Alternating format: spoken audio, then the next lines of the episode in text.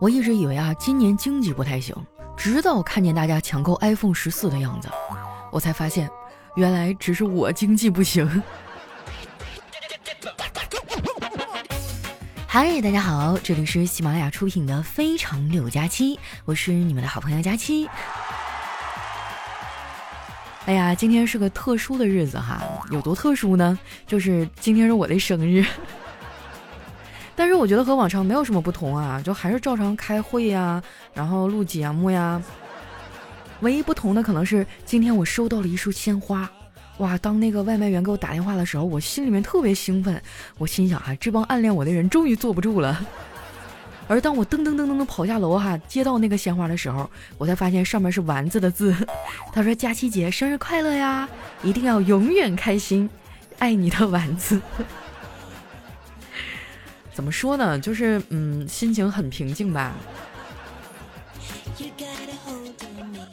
不知不觉哈，这个已经是我在喜马拉雅待的第八年了。嗯，遥想当年，我也是一个单纯的大学生哈，结果就一入球百深似海，从此节操是路人呐。最近也有很多大学生都开学了哈，我看评论区呢，有很多朋友都留言啊，说自己不太适应大学生活，特别想家。说真的啊，我特别理解你们这种想法。我刚上大学那会儿，连着哭了好几天。我高中同桌呢，跟我上了同一个大学，他看我挺难过的，就安慰我：“人啊，总有离开家的一天。你们女孩子就是矫情，我就一点都不想家。”我冲他翻了个大白眼儿，我说：“这只能说明你这个人比较冷漠。”他说：“你怎么能这样说我呢？我和你最大的不同就是我喜欢向前看。”听说咱们学校的妹子挺多的，嘿嘿嘿。我冷冷地说：“哼，银行里的金条也很多呀。”后来这哥们儿还真找着一女朋友，这俩人呢一开始还行啊，整天在一起黏黏糊糊的。那段时间啊，我同桌就像消失了一样，我跟他说话呀，他都不怎么回我。后来突然有一天啊，他发消息说要请我吃饭。我当时啊正发愁吃啥呢，就很高兴的去了。到那儿一看呢，我才知道他请我吃饭啊只是个由头，目的呢是为了让我帮他解决感情问题。他很苦恼哈，因为最近他女朋友呢对他有点冷淡，他又不知道问题出在哪儿。我说哥们儿，你有没有发现一个事儿哈？就是当你洗澡的时候，发现这个洗澡水忽冷忽热的，那可能是因为有人在跟你共用水资源。所以当你发现你女朋友对你忽冷忽热的。你想想是为什么吧？我同桌听完哈，觉得很有道理哈，就回去找他女朋友摊牌了。结果那女的直接跳脚啊，打电话骂了我一顿，然后这俩人就和好了。哎，我就纳闷了，我招谁惹谁了？你要这么对我？和好之后呢，他们俩还去纹了一个情侣纹身啊，当时俩人特别高调，全校都知道了。纹的内容呢也很搞笑啊！我同桌身上纹的是“老婆我爱你，一生一世永不变心，永远对你好，给你买好吃的好喝的好穿的。如果我变了心，我就断手断脚，最后埋在牛粪里，永世不得超生。”而他女朋友纹的是“好”，他真的啊是我见过的唯一一个啊恋爱脑的男生。后来毕业之后啊，那个女孩就跟他分手了。他特别伤心啊，就把我们拉出去喝大酒啊。我安慰他，我说：“天涯何处无芳草啊，旧的不去，新的不来。”没想到啊，他回复我说：“赵佳琪，你一个从没有谈过恋爱的单身狗，就不要发言了，你根本就不懂爱情。”哈，我真的是栓 Q 啊！我好心好意劝他，他居然还怼我。再说了，我只是没谈恋爱啊，我又不是没有人追。当时真的哎，有个男孩子特别喜欢我，但是我没有答应他。前两年哈，同学聚会我们还遇见了，他觉得很遗憾哈，当时还质问我：“既然你不想和我在一起，当初为什么要跟我合影啊？”我无奈的说：“大哥，我再警告你一次啊，能不能不要拿毕业照说事儿？不是我挑哈，主要是这个男孩他太花了，他追我的同时呢，还在到处聊骚。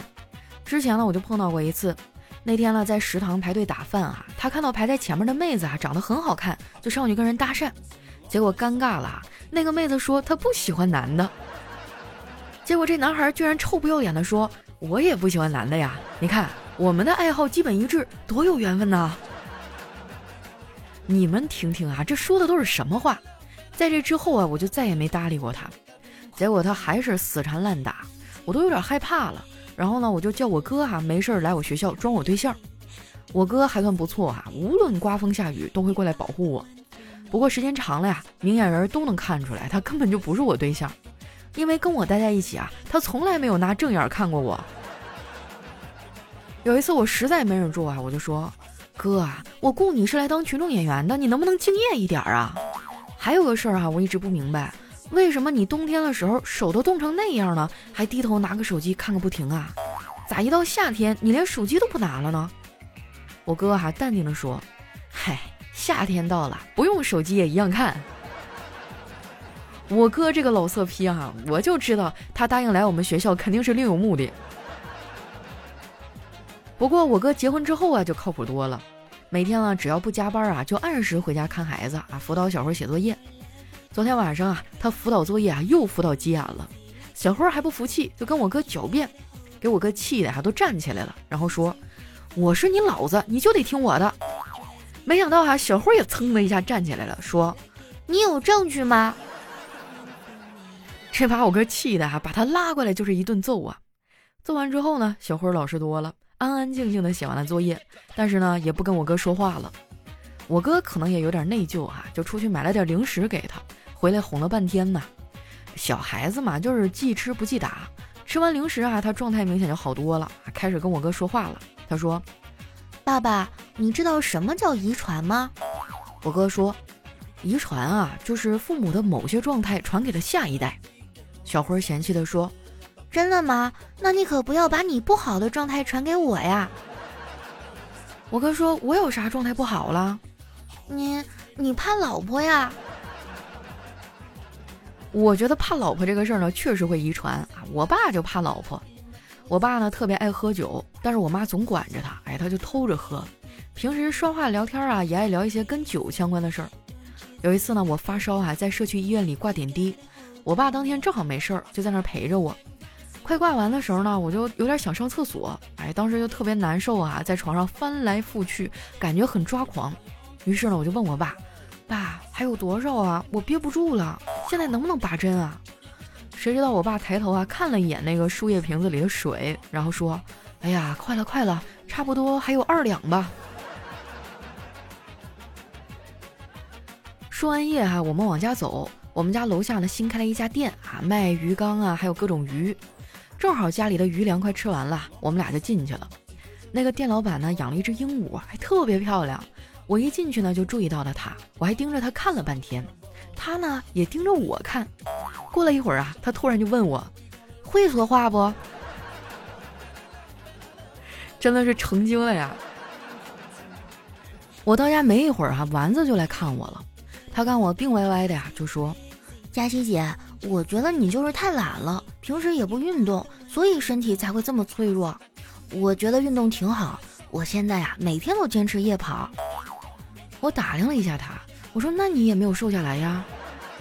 你每天跑多远啊？”他说：“嗯，这个不一定，有时候三公里，有时候五百米。为什么呀？怎么还这么随机呢？嗯，因为最近城管管的严呀，烧烤摊每天出摊的地址都不一样。”丸子看我一脸的嫌弃啊，就说：“佳琪姐，你真的可以试试。人要是不逼自己一把，永远不知道自己有多不爱运动。”他怎么知道我没有逼过自己呢？不瞒你们说啊，光是健身卡我就办过至少十张。最近一次啊是一年前，结果刚去没两次啊，那个健身房就倒闭了。但是当时啊，我那颗减肥的心没有关闭，我决定了不再办卡，就在家里练。然后呢，我就从网上买了好多的健身器材呀。买完之后啊，运动量最大的一次就是到货的时候，我把他们从小区门口搬到了家里。知道我买了健身器材啊，我的小姐妹们都来我家了啊。当然，她们不是来运动的啊，她们是来合照的。她们拍照的时候呢，我一般都是躲得远远的。我基本上啊是不会跟闺蜜合照的，因为我们的美颜参数调的不太一样。这些人里面哈，丸子最有良心了。他拍完照呢，还会请我吃火锅。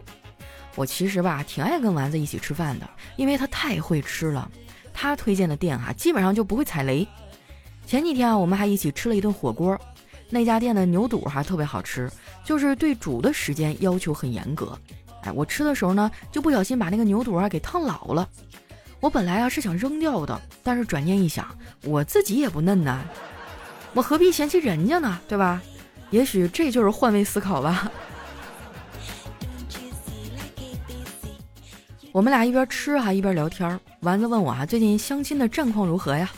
我说还那样吧，我现在呀已经对另一半没啥要求了，只要人品端正啊，对我好，性格不错就行。给我买的 iPhone 十四 Pro Max 啊，是什么颜色那我都喜欢。丸子冲我翻了个大白眼儿，iPhone 十四也没啥特别的呀，我研究了半天，好像就比 iPhone 十三多了一个车祸检测功能。我想了半天，这个功能怎么用？后来我想明白了，使用场景应该是这样的。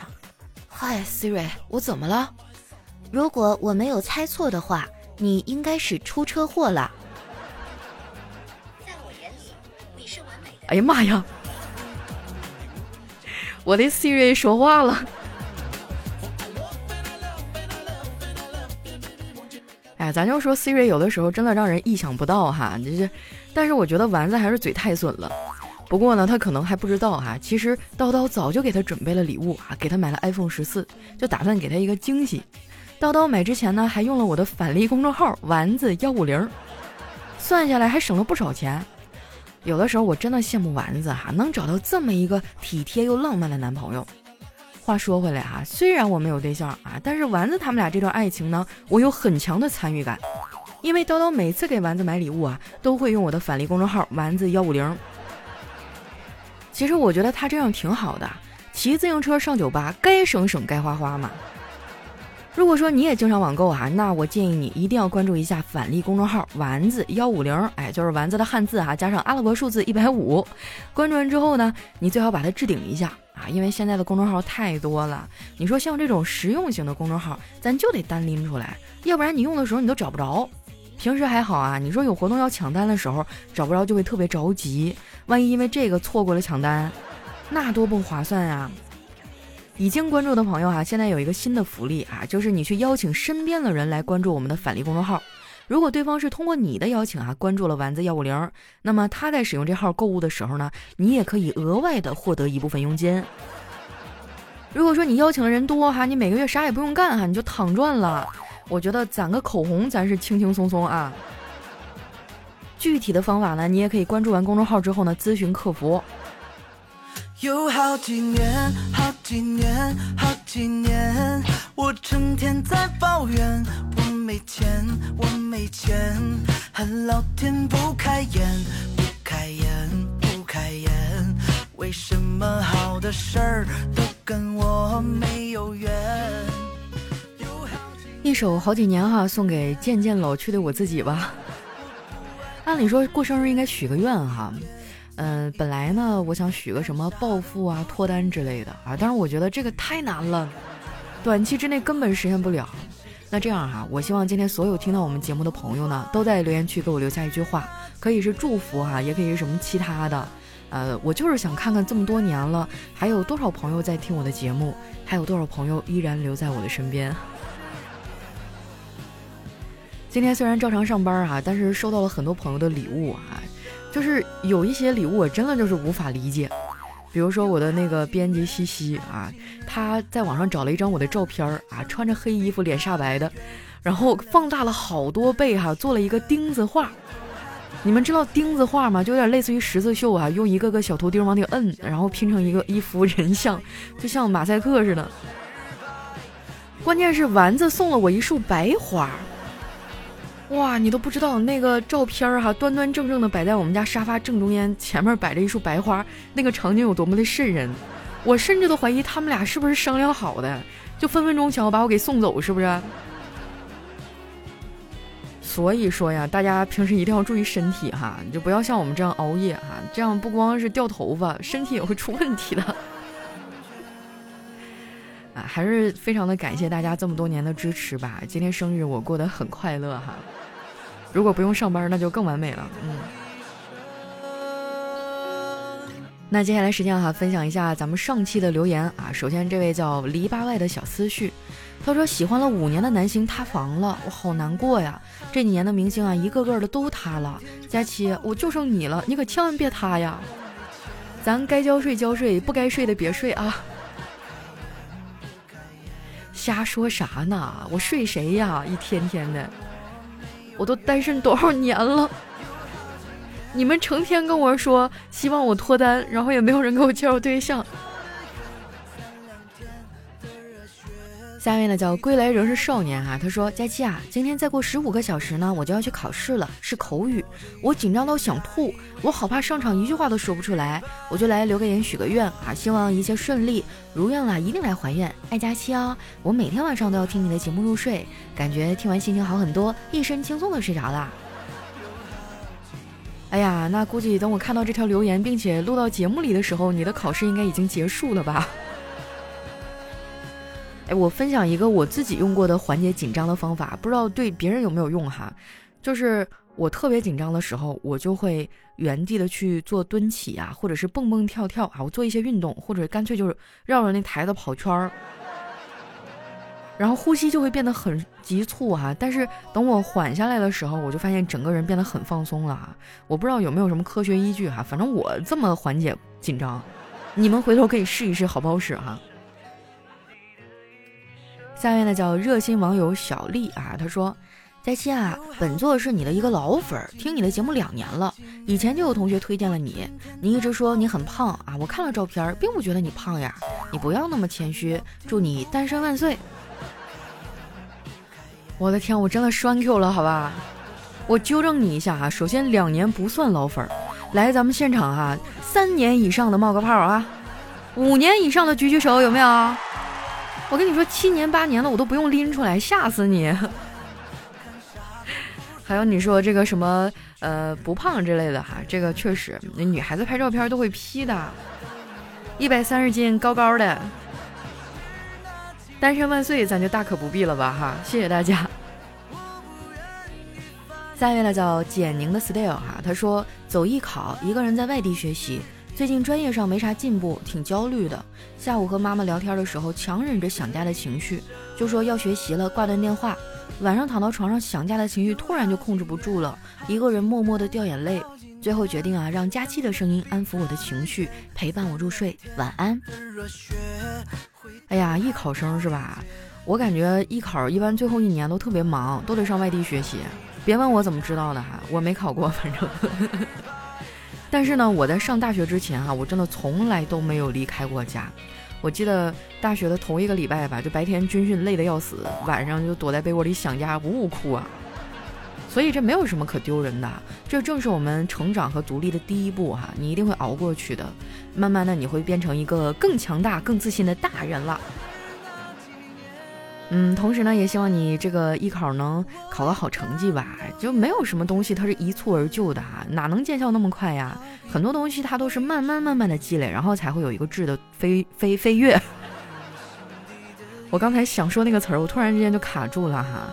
嗯，就是希望你得偿所愿吧，好吗？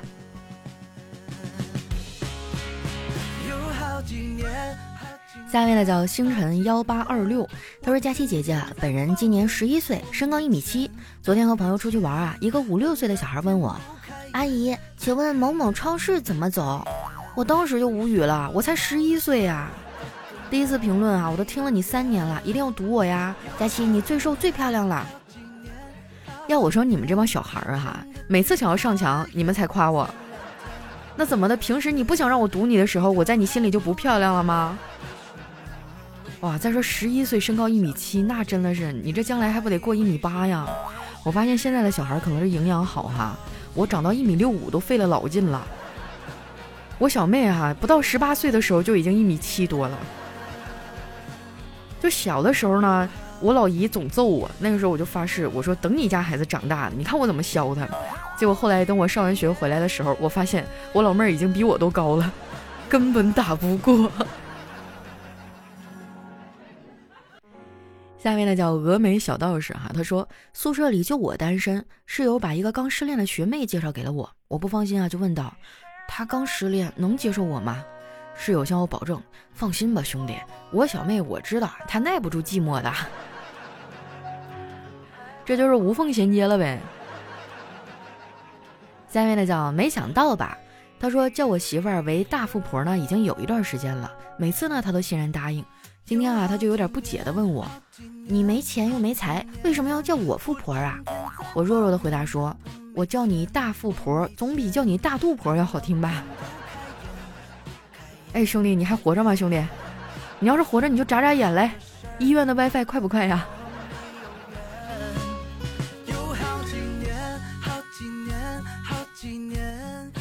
下面的叫小泉，他说老婆啊在家里试穿了一件新衣服，问我和儿子漂不漂亮。我说嗯，衣服蛮漂亮的。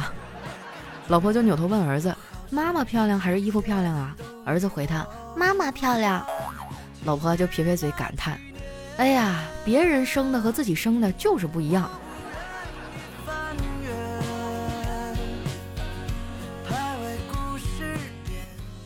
下面呢叫图图，他说问哈，唐朝人为什么不和宋朝人结婚？唐人是不是歧视宋人？哎，那看来你是不太了解历史哈。唐和宋不联姻，那哪来的唐宋八大家呀？是不是？下面呢叫蛇精病啊，他说啊，从古至今呢，其实都有奴才啊。汉代的奴才说是弱啊，清代奴才呢是渣，现代普通奴才是收到，现代卑微奴才是嗯嗯啊，然后现代阳气奴才 OK，现代阴阳奴才哈六六六，现代叛逆奴才这也做不了啊，现代豪横奴才已读不回。哇，虽然觉得有点被冒犯到哈，但居然还有那么一点道理。那你们是哪一种呢？我先说哈，我从来没有豪横过，我基本上就是普通奴才和卑微奴才交叉吧。就是嗯嗯，收到，您放心，肯定会给你一个满意的方案。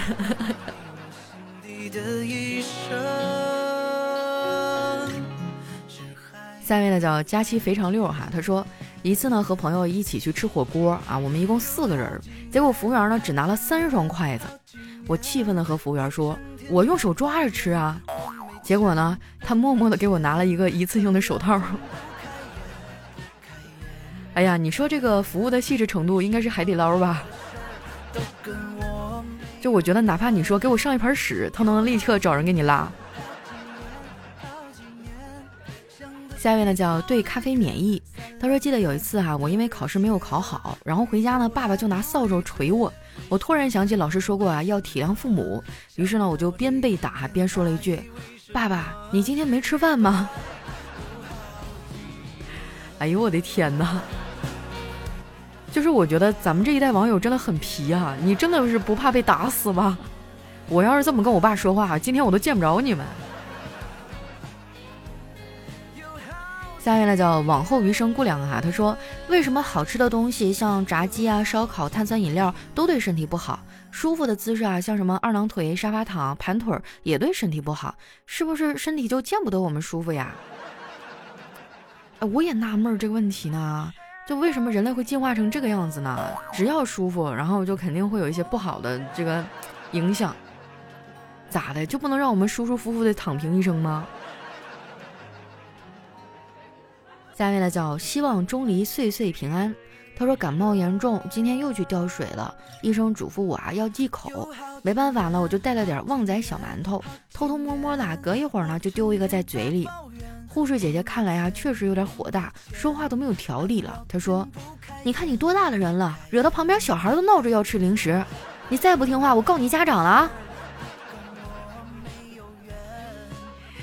下面呢叫黄花啊，他说有一天我发烧，正难受啊，昏睡着，就感觉老公轻手轻脚的进来，怕把我吵醒啊，就那么呆呆木木的站着，心疼的看着我。哎呀，有夫如此，还能何求啊？一会儿呢，他悄无声息的缓缓的拿起了我的手，轻轻的解锁了我的手机，给他自己发了个大红包，然后迅速的删除记录，火速般的闪离了。哎呀，我觉得现在男人结婚以后真的是。有点惨哈，女孩子们你们也不要太过分，多少给人家点零花钱是不是？男人难免什么应酬啊，买个烟啥的，你要是一点都不给，管得严了，他就该想别的办法了，就该藏私房钱了。下面呢叫六六啊，他说吃完饭呢没事儿去街上溜达，看到一个小偷抢包，这女的一边跑啊一边喊抓小偷啊！哎，旁边路人呢也都冷眼旁观。我这小暴脾气一上来，那真的是撸起袖子我就准备追呀。这时候呢，小偷啊从包里掏出手机钱包往我这一丢，大喊二叔分头跑！哎呀我去！啊，这就是你出现在警局里的理由吗？这年头啊，见义勇为也是有风险的啊。单位呢叫土豆就是马铃薯，他说又是一个激情的夜晚啊，我把车停在人流最繁华的地方，默默地放下车棚，点燃一支烟，依在了车边。过路的妹子啊，都向我投来如饥似渴的眼神儿，男友在身边啊，也掩饰不住他们对我的渴望。这时候呢，又有一位美女还来和我搭讪，大哥，这西瓜咋卖呀？嚯，这让你写的如饥似渴的眼神。我都忍不住想跟你要照片儿哦。下一位呢叫佳期的陆墨啊，他说提问为什么小美人鱼要找黑人来演呢？啊，其实这个故事的原型海的女儿啊，诞生于一八三七年，当时呢正值这个三角贸易时期，呃，作为没有到过陆地的海底人哈，他们就经常会看到被扔下船的黑奴，自然就会觉得这个陆地人都长这样，所以呢，人鱼公主啊就变成了他心目中陆地人的模样。哎呀，这个说的我自己都快信了，我天呐。下一位呢叫独家追妻啊，他说一位神父哈被一只饥饿的熊追赶，跑着跑着呢被树桩给绊倒了，眼看着这个熊渐渐逼近啊，神父就在那祷告啊，上帝啊，主啊，请您以无限的智慧和怜悯把这只熊变成一个虔诚的基督徒吧。然后只见这个熊噌的一下用后腿站起来了，把爪子合在一起说：“主啊。”感谢您赐予我的食物。哎呀，有画面了，有画面了！我天了，我们家对门老太太就信主哈，有一段时间她也想拉我妈入教，就天天上我们家给她讲那些东西哈。她还想拉我，然后我说嗯，我不信。然后她问我为什么呀？我说你们那个书里面人名太长了，记不住。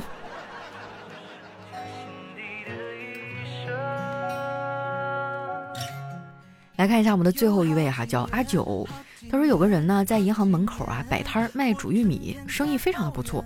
有个熟人啊，听说他赚了不少钱，就来找他借钱。然后这卖玉米的人啊，就对借钱的人说：“非常抱歉啊，我在这里摆摊的时候呢，就已经和这家银行签了合同，我们不搞竞争。就是说哈，银行不卖煮玉米，我呢也不提供贷款服务。那你真的是想多了，人家贷款还有利息呢，你整不好啊，本金都拿不回来。”不要问我是怎么知道的，太难了。我就发现有些人，你真的是为什么要跟朋友张口呢？都是年纪轻轻啊，都一样在外面打拼。你没钱，我就能有吗？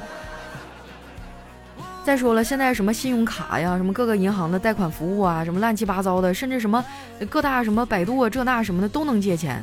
为什么要跟朋友张口呢？你知道，你开口那一刻，我们的友情就开始岌岌可危了。哎呀，所以我希望大家平时都能有一个理财意识哈，就是还是那句话，骑自行车上酒吧，该省省，该花花，没事儿少跟别人攀比哈，就是不要去追求那些自己能力范围以外的东西哈，这样你在遇到困难的时候才不会手足无措，拉下脸去跟别人借哈。而且我也希望大家都是保持交友的基本准则，就是尽量别麻烦别人。如果说再有人跟你们借钱哈，你们就可以说，哎，我看那某某附近办信用卡的是吧？你过去办卡还送你两桶豆油呢。千万别说是我教的哈，多少是有点得罪人。好了，那今天留言就先分享到这儿了。喜欢我的宝贝儿呢，记得关注我的新浪微博和公众微信，搜索主播佳期，是佳期如梦的佳期。今天是我的生日啊，感谢有你一直听到最后，一直陪我。希望新的一岁吧，我能。我还是希望我能瘦一点哈，然后希望自己能多攒点钱，然后能多抽出一点时间陪伴一下爸爸。嗯，没了，我的愿望就是这么朴实无华。好啦，那今天节目就先到这儿啦，我是佳期，我们下期节目再见。